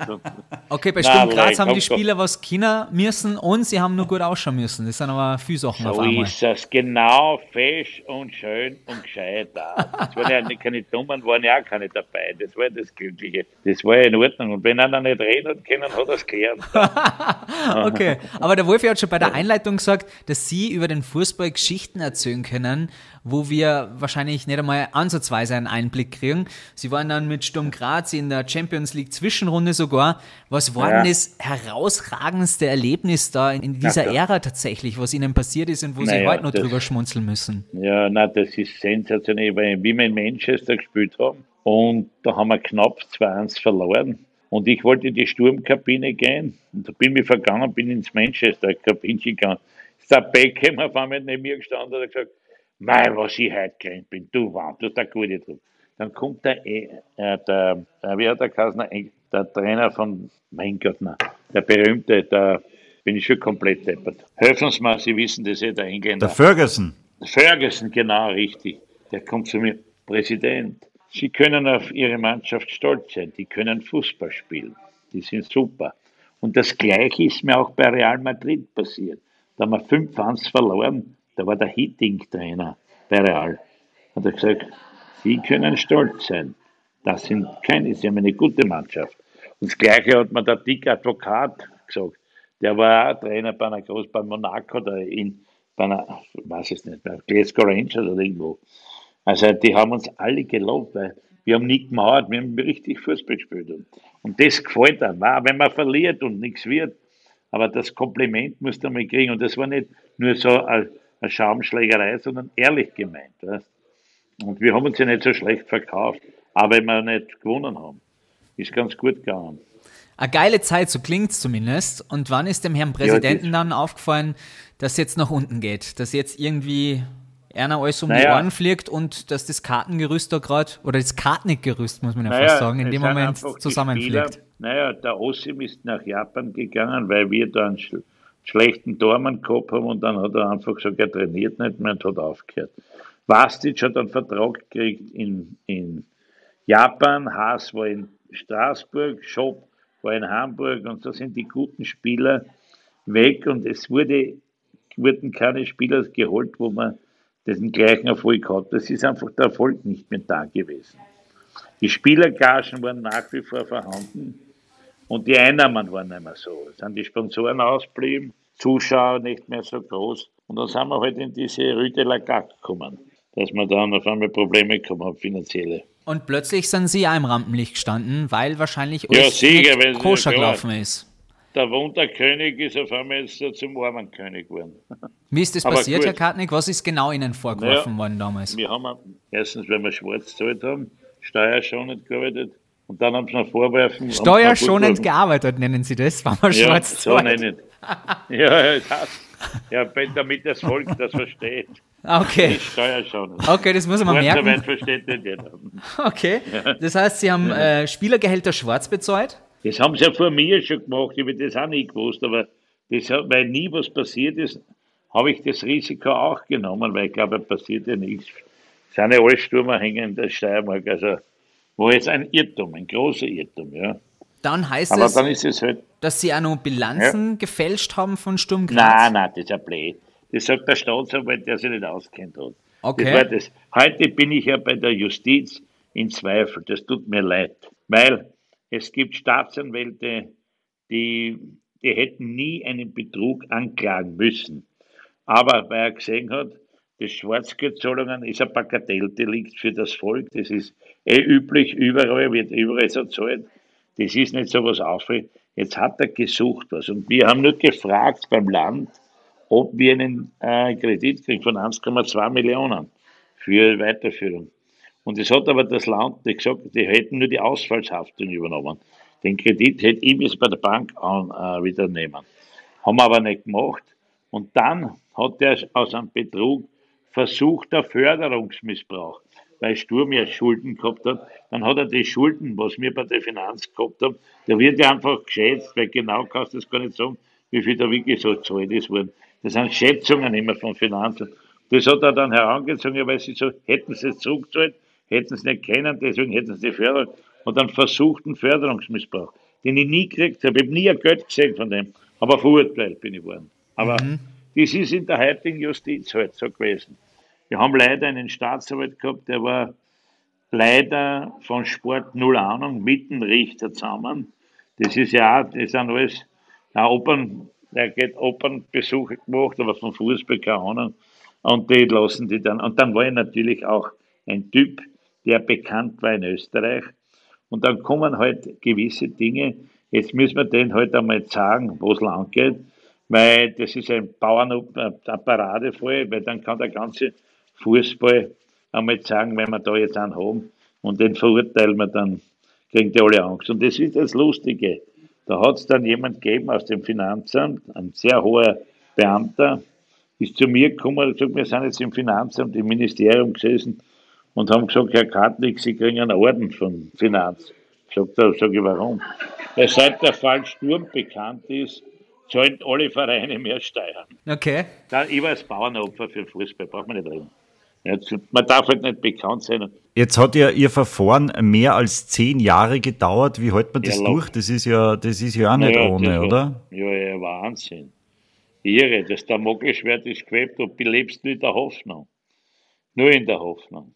Wirklich. Das ist, und dann die Strafe und das Ganze. Dann habe ich auch Rückzahlungen gemacht, habe ich Schadensgutmachungen gemacht, es, es war trotzdem eine beinharte Zeit. Das Ja, und vor allem. Ihnen wurden ja ganz äh, krasse Sachen auch vorgeworfen, dass Sie zum Beispiel anscheinend 2,9 Millionen Euro im Casino aus der Sturm Graz-Kasse verspült haben, zum Beispiel.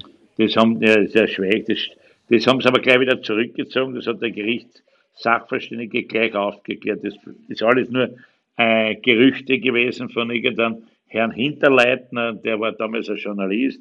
Der hat das einfach vermutet und hat geglaubt, ich bin Sturm. Bin doch nie zu seinem Geld gekommen, weil da müssen zwei, drei Unterschriften, hätten zwei mittun müssen. Ist ja alles nicht richtig. Nie ein Geld von Sturm verwendet, von mir mein Geld. Das war's. Ich habe gut verdient, ich habe mir das locker leisten können. Und ich habe gerne im Casino gespielt, das war lustig. Ich werde gewonnen auch, aber meistens verloren. Schon, ja. So geht's vielen im Casino, Herr Kartnick. Kann Sie beruhigen. Ja, das nicht. Ich, ich spiele schon seit 12, 15 Jahren nicht mehr. Ich, ich könnte es auch nicht mehr. Mehr gibt es nichts mehr. Es war damals eine Zeit, mein, hat mir gefallen. Andere geben halt das Geld beim Jagen aus oder bei anderen Blödheiten.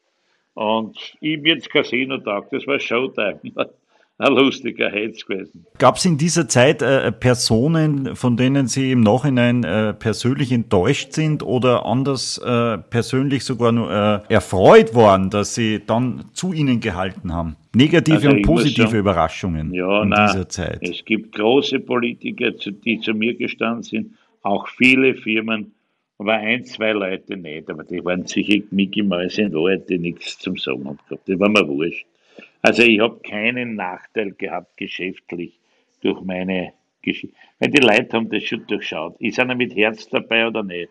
Und ich habe meinen Verein so geführt, wie wenn es mein Eigentum wäre. Ich habe dann, ich habe Geld aufgesucht, er kann auch Geld auftreiben müssen. Ich habe bin ja gelaufen, wir haben ja jeden Sponsor bin ich hingegangen, ich war bei allen Skirennen, Mario, bei jeder Veranstaltung, bei jedem Sauaustreiben dabei und habe mit Kunden Kontakt gepflegt und habe immer was gekriegt. Da war ich ganz gut. Also, das ist mir gut gelungen. Muss man denn als. Vereinspräsident irgendwie betrügen, um den Verein am Leben zu erhalten? Na, das ist ein Blödsinn. Aber be betrügen musst du auch nicht. Also, man müsste. Naja, oder steuerschonend zahlen, sage ich mal. Um in Ihrem Jargon zu bleiben. Naja, na, aber das Witzige ist ja, die Ausländer, die Ausländer, die kommen aus Frankreich, dort ist das so üblich. Die kriegen, die sagen, Handgeld, äh, Präsidentvertrag ist gut, aber Handgeld kriegen wir noch. Und das ist dort, das hat mir der Schilchheim gesagt, dass das normal ist in Frankreich. Ja, man muss es nicht, man soll es auch nicht machen, bringt nichts. Besser Geld auftreiben, die Leute motivieren, dass sie ihre Eintrittskarten und zahlen und nicht immer betteln gehen, dass es reinlässt. Die sind eh die Geld haben, die betteln am meisten. Die Armen kaufen sich die Karten, aber die, die Reichen wollen alles also geschenkt haben. Weißt? Wie der Wolfi schon gesagt hat, Herr Kartnick, jahrelang unzählige Gerichtsprozesse, das nagt an einem natürlich. Dann in weiterer Folge haben Sie auch gesagt, das Damoklesschwert ist ständig über mir geschwebt. Dann das Urteil wegen schweren Betrugs, grob fahrlässiger Beeinträchtigung von Gläubigerinteressen und Steuerhinterziehung zu 15 Monaten unbedingter Haft. Als das ähm, schlussendlich Ihnen kommuniziert wurde, wie ist es Ihnen dann ergangen? Das war ja dann, ja, das war eh. Ja, was sollst du machen? Berufung gehen. Ich habe das dann locker gegangen, weil ich mir gedacht habe, das Höchstgericht in Wien sieht den Fall vielleicht anders. Besser als wie der in Graz, weil in Graz die zwei Richter, der Staatsanwalt und der Richter, das waren Ahnungslose, das ist ja das Problem und haben einfach äh, mich gesehen, jetzt müssen wir den verknacken, damit ist der Fußball endlich einmal wird aufgezeigt, dass das nicht so geht. Das war, das war die. In Wien sind sie dann heruntergegangen und dann, ach ja, ich weiß das heute gar nicht mehr. Ich habe das wieder vergessen. Das ist schon Schnee von, warte, X, ist schon vorbei. Das Aber wie steckt, man das, weiter. wie steckt man das gesundheitlich weg in der Zeit? Man schlaft wahrscheinlich nicht gut, man kann Naja, nicht gescheit essen, man ist ständig unter Anspannung, gehe mal von Nein, aus. nein, das habe ich nicht. Ich habe einen Krebs gehabt. Einen Darmkrebs habe ich gehabt. Mhm. Genau in der Zeit auch noch. ist- In der Zeit, ja, ja. Boah, da ist ja alles bin ich zusammengekommen. operiert. Ja, ja, das ist kann. Aber ich kann jetzt nicht sagen, das Urteil hat das ausgemacht. Ich habe immer einen voluminösen Körper gehabt, habe immer gern gegessen. Ich habe die Galle schon heraus und jetzt habe ich 20 Zentimeter von der, vom, vom, vom Darm heraus. Es ist Gott sei Dank ohne Chemo passiert. Das war, ist alles in Ordnung, einen guten Operateur gehabt und ist jetzt schon neun Jahre her, seit die Operation war. Ist alles okay. Sie waren dann Aber ich war Monate. dünn, ich war ausgeschaut wie der Richard Gere, wie mir selber gefällt. Ich habe ich hab 25 Kilo angenommen, ich habe sensationell ausgeschaut. Naja. Ja, die meisten haben gesagt, ja, was ist mit den Karten los? Schau, wie der schlank ist im Gesicht. Ja, was hat der? Kann sich der nichts mehr kaufen zum Essen? Oder ist er krank? Oder ein Krebs? Oder so wird geredet, da habe ich gleich wieder Futtern angefangen und zugenommen. Leider war eher, eher zweiteres richtig. Sie haben dann den Krebs gehabt, wie Sie gesagt haben. Und Sie haben dann auch Ja. wirklich vier Monate richtig ins Gefängnis müssen. Wie haben denn die Mithäftlinge Ja, ja. auf Sie reagiert? Wie war das plötzlich, wenn man als Hannes Kartnick, der Sturmpräsident, plötzlich im Gefängnis ist mit Häftlingen oder. Mithäftlingen, die ganz gröbere Sachen irgendwie begangen haben im echten Leben? So ist es. Nein, gut, ich war halt dann im Spital, da kommen ja die Promi-Häftlinge hinauf. Da war auch der Herr Kulic, der was im Nationalteam gespielt hat, der war in Salzburg und dann in Wien auch. Der hat dann Spiele verkauft, der ist dann zufällig mit mir in, einer, in einem Raum gewesen. Aber ich habe da überhaupt kein Problem gehabt, weil es war ja lustig, wie ich da in, dem, in der Anstalt reinkomme, hat es einige Beamte gegeben, die sind mit die Sturmposter gekommen und haben Autogramm geholt von mir. Und dann, das Ärgste im Spital, wenn dann die Giftler, die alle die Gift nehmen, werden müssen ja oben Tabletten holen und vor dem Beamten schlucken. Die haben die Zeitungsartikel genommen und haben gesagt, "Geh, bitte unterschreib mir da. Sag ich, für was brauchst du das? Ja, ich möchte halt meiner alten sagen, dass ich mit ihr zusammen war. Solche Blödheit. Ja, Autogrammstunde geben im Häfen. Ist ja auch nicht so ohne. Aber ansonsten haben Sie keine Probleme im Gefängnis gehabt? Na, wir- du wirst nicht geschützt. Schau. Es hat schon welche gegeben, so vom GRK, die geschimpft haben. Aber das bin ich ja gewohnt, wenn es am Spurplatz bist, wirst du auch beschimpft. Und die Okay. Gegner immer. Das, Also es ist waren nur. Nein, die GRK-Fans im, im Gefängnis, die schwierigen für Ja, Sie. genau. Dann, dann genau, ist ja gut. die- Na, sonst, nein, Mörder, Kinderschänder, alles habe ich getroffen. Schrecklich. Wie geht man denn Aber auf solche Menschen Leuten- zu, wenn man auf die plötzlich trifft? Ja, am besten weggehen. Gar nicht. Man sieht sie und lässt sie in Ruhe. Was soll ich mit, was du mit Mörder machen? Aber die Mörder, ich habe einen kennengelernt, ja, der war sehr nett, der hat mir immer Salat gemacht, alles. Der hat halt einen umgebracht, weil er halt beschissen ist worden von seiner Frau und hat mir die Geschichte erzählt. Der, die dran tun, das sind Affekthandlungen. Dann hat es wieder einen gegeben, der ist in ein Lokal reingegangen, der hat ein paar niedergeschossen. Ein Puff, der hat ein paar Puffs gehabt, na wild, der hat, na, schrecklich. Da musst du halt still sein, lass es reden, du musst ihm das Gefühl geben, er ist ein Weltmeister. Sie müssen sich dann unterordnen plötzlich. sicher. Na klar, weil gegen die Leute, die haben ja nichts zum Verlieren, solche Typen. Aber da habe ich ja, ich habe da kein Problem gehabt. Ich bin ja dann immer mit Leuten zusammen gewesen, die einen anderen Level gehabt haben. Das war nicht so, ein, so wüde. Weißt? Das sieht man dann, wenn sie dann kurz, aber die sind ruhig. Schau, da passiert nichts. Was hat denn das mit Ihrem Ego gemacht? Vom Sturmpräsidenten, der dann plötzlich im Gefängnis sitzt mit Mördern? Ja, gar nichts, wenn mir wurscht. Das kann jedem passieren. Wirklich? Gottes Willen, ja sicher. Weil der eine der kriegt, der andere nicht. Das ist es. Das kann wie viele Präsidenten sitzen müssen, wenn wir einmal genau schauen, ob die alle korrekt gearbeitet haben. Finden Sie das dann ein bisschen unfair, wenn Sie jetzt über andere Präsidenten reden, dass Ihnen das genau passiert ist und nicht den anderen? Nein, die haben halt ein Glück gehabt, dass die nicht Neider um sich gehabt und nicht angezeigt worden sind. Bei uns hat ja der eigene Vorstand, waren zwei Leute dabei, die zur Staatsanwaltschaft gegangen sind und uns angezeigt haben, dass wir schwarz zahlen.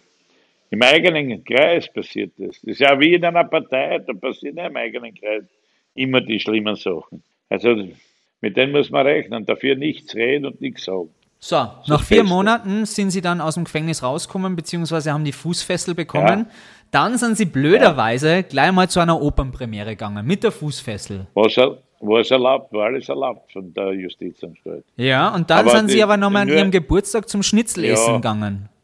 Ja, ist auch nichts war erlaubt, war alles erlaubt von den Grazer Justizbeamten, also von der Anstalt, war alles okay. Naja. Nur in Wien, der jetzige Chef, also jetzt, der schon in Pension, hat halt Angst gekriegt, weil der ein Politiker angegriffen hat und gesagt, ja, wenn Sie Karting nicht jetzt das- die Fußfessel wegnimmst, dann schaffen wir die ab, weil es im Volk entsteht ja, der kann sich alles erlauben, der ist eingesperrt worden und der darf überall hingehen. Weil das Volk ist ja so, das ist richtig. Du darfst dich nicht zeigen, das ist es. Zwar du überall hingehen, aber das ist halt, das Volk findet sofort etwas, auch Journalisten, das ist das Nächste.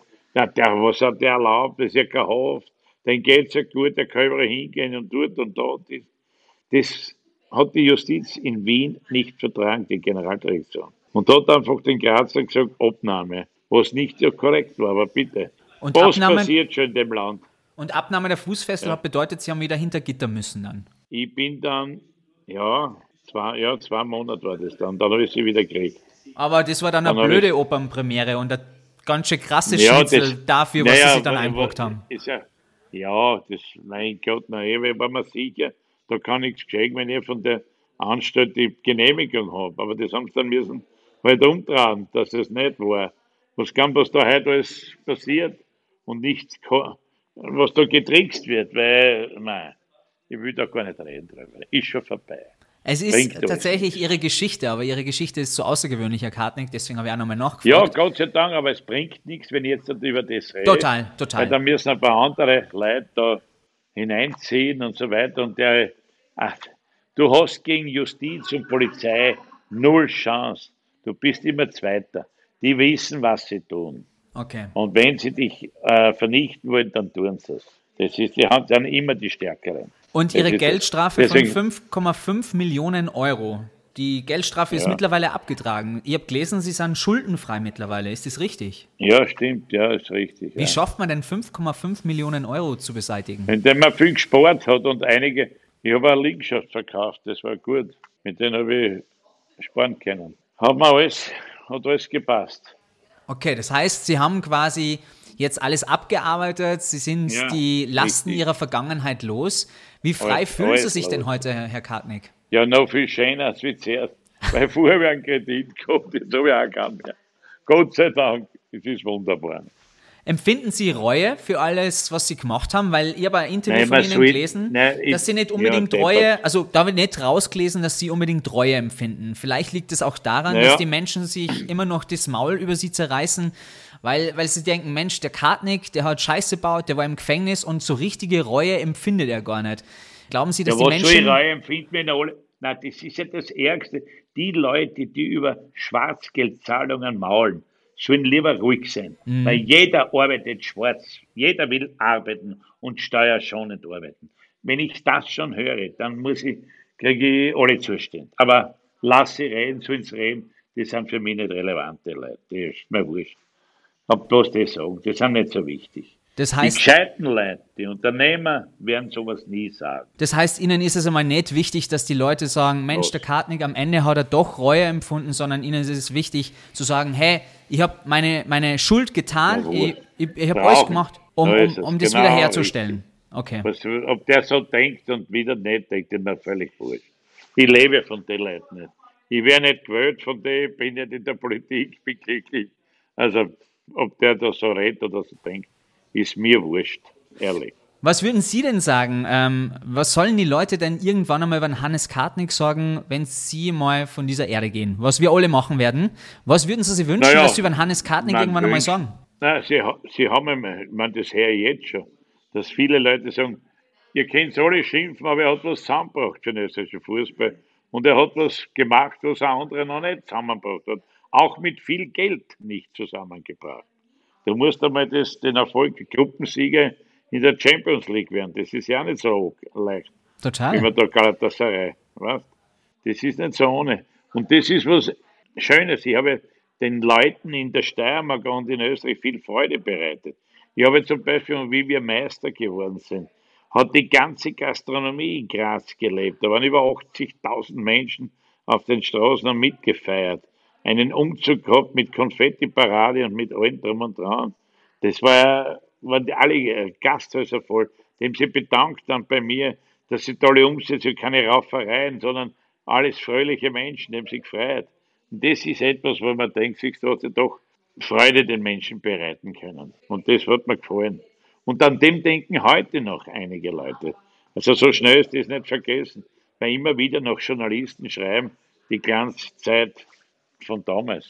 Und da kommt halt mein Name auch noch vor. Halt, Ich so merk ich schon so lange weg bin. Ich merke schon, mit den Journalisten haben sie so ein bisschen einen Groll, weil äh, die schreiben auch viel. Nein, nein, nein, nein, nein. Es Okay. gibt ja korrekte. Es gibt korrekte Journalisten, aber es gibt auch welche unseriöse, die einfach das Wort im Mund umdrehen. Und das ist das Gemeine. Das sind heute, ich bin leider auch solchen Leuten reingeflogen. Hab glaubt, das ist ein krasser Bursch und dabei war er ein falscher 50er. Ihre Geschichte, die ist wirklich unglaublich, ja. Also sie haben alles mitgenommen, was geht. Also sie waren ganz oben im Fußball, sie haben sie ihr eigenes Imperium mit ihrer Werbeagentur aufgebaut, sie waren im Gefängnis, sie haben einen Krebs überstanden, sie haben Schulden von 5,5 Millionen Euro abbezahlt. Da fragt man sich nur, Ja. haben sie überhaupt nur was auf ihrer Bucketlist stehen? Was haben sie denn nur vor in ihrem Leben, Herr Kartneck? gesund bleiben und schön weiterleben. Und, und ein Herz haben mit allen Menschen, mit denen man sich lustig unterhalten kann. Das ist das Wichtigste. Was? Schön gemütlich leben, weil ich auch durch meine großspurige Art Neid erzeugt. Das ist klar. Da sind, wo, wie geht denn der so, bumm, und der geigt, da, wie der redet mit den Leuten und so weiter. Das erzeugt Neid, weißt? Da wollten ja viele das nachmachen, aber das kennen sie halt nicht. Hannes Kartnick ist ein Unikat. Merken Sie das? Sind sie denn auch ruhiger geworden jetzt mit, mit den Jahren? Ja, ein bisschen, aber wenn mir einer, wenn es um, äh, um was geht, bin ich schon wieder da. Also, ich, bin, ich bin immer authentisch, ich werde werd verstehe mich nicht. Das tue ich nicht. Sie sind auf jeden. Fall keiner, der jammert. Das darf man auf jeden Fall zusammenfassen. Na. Wo nehmen Sie den ganzen Optimismus her? Haben Sie irgendwie einmal eine Zeit, wo Sie irgendwie negativ ausgerichtet sind oder ist es immer nur Optimismus, Es haben? hat viele negative Geschichten gegeben. Dann denke ich mir, es vergeht wieder alles und es wird wieder alles positiv. Es gibt im Leben Höhen und Tiefen, wie in einer Ehe. Und das wird wieder gut. Er hat halt eine Zeit, die negativ ist, aber dann wird sie wieder positiv. Was macht man dafür, dass es wieder positiv wird? Einfach normal leben und lustig sein. Ein Hate sagen, der was willst. Schaut, wenn die einer beleidigt, sagt, hast schon recht. Kirchen. Sag ich mal, Kirschenkirkali, hast schon recht. Passt schon. Ich häkle ja die Leute alle, weißt du. Ich sage, dann schau ich an, mein Gott, ich kenne das alles. Mich stört das alles nicht. Was? Ich finde das eine super Lebenseinstellung, mit so einem Smile durch die Gegend zu laufen. Ja, es bewohnt, es ist ja wahr. Du musst ja das, was ich da hinter mir habe, das muss man wirklich durchstehen. Da sind viele Leute gekommen, wie hast du das geschaffen? Ich weiß, das ist brutal. Aber ich habe positiv gedacht, sage ich, was habe ich denn getan? Ich habe für den Fußball gelebt, habe den Fußball, okay, das darf man nicht tun, gar keine Frage. Aber ich habe vielen Menschen Freude bereitet. Und natürlich, das Gesetz verbietet das, das, was wir gemacht haben. Aber ich war immer positiv, ich habe ja nichts für mich bereichert. Ich habe nie für mich was geschrieben, sogar von mir nur eine Zeit. Ich bin ja eh der arme Hund gewesen. Aber das hat mich dann auch, so arg können die Menschen das nicht bewerten, dass man so verurteilt wird. Und die heute sagen alle, es gibt hohe Richter und hohe Juristen und Professoren, die sagen, Herr Kartner, Ihr Urteil war nicht korrekt. Das ist ein Wahnsinn. Wenn sie in Wien un aus, wenn sie in Wien wären gewesen, hätten sie eine Bedingte gekriegt. Weißt? Aber nicht das, was die in Graz gemacht haben. Aber was so ist.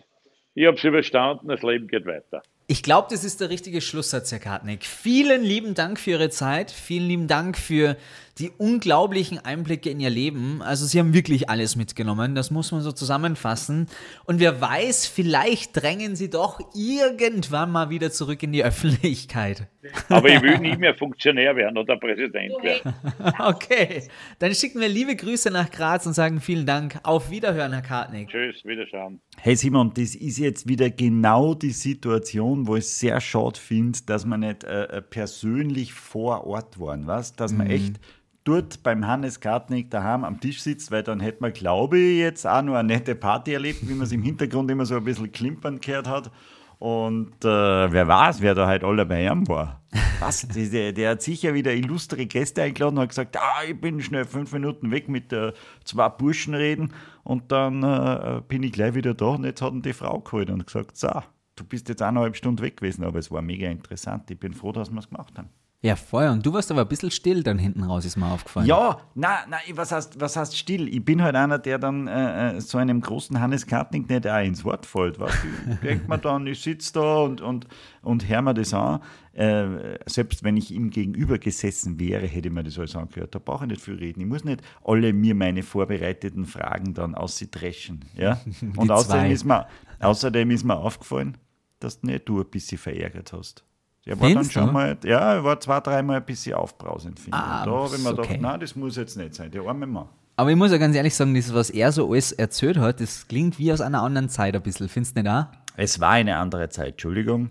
Glaubst du, dass das heute nur so möglich wäre? Na, natürlich. Na, na, na, na, na, na, na, na, na, na, na. Das, äh, das, das alles geht so, so nimmer. Na. Also ich finde interessant, wie er damit umgeht, dass er halt so sagt, ja, irgendwie wirkt er so, als hätte er seinen Frieden mit der Geschichte jetzt gefunden und sagt so, er hat alles mitgenommen, alles easy, er hat all seine Sünden beglichen sozusagen, aber andererseits muss man jedem anderen Menschen da draußen, der das gehört hat, offen lassen, seine eigene Meinung dazu zu finden. Ne? Man kann es verurteilen, man kann es gutheißen.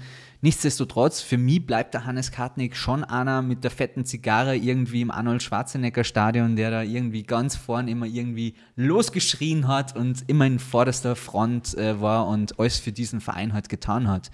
Ähm, die Geschichte, was danach gekommen ist, ja, das ähm, ist schon heavy shit, würde ich mal fast so sagen. Naja, aber mittlerweile er, wirkt er schon sehr gesettelt und angekommen und eigentlich äh, sehr froh, dass es eben so geht, wie es ihm geht, glaube ich.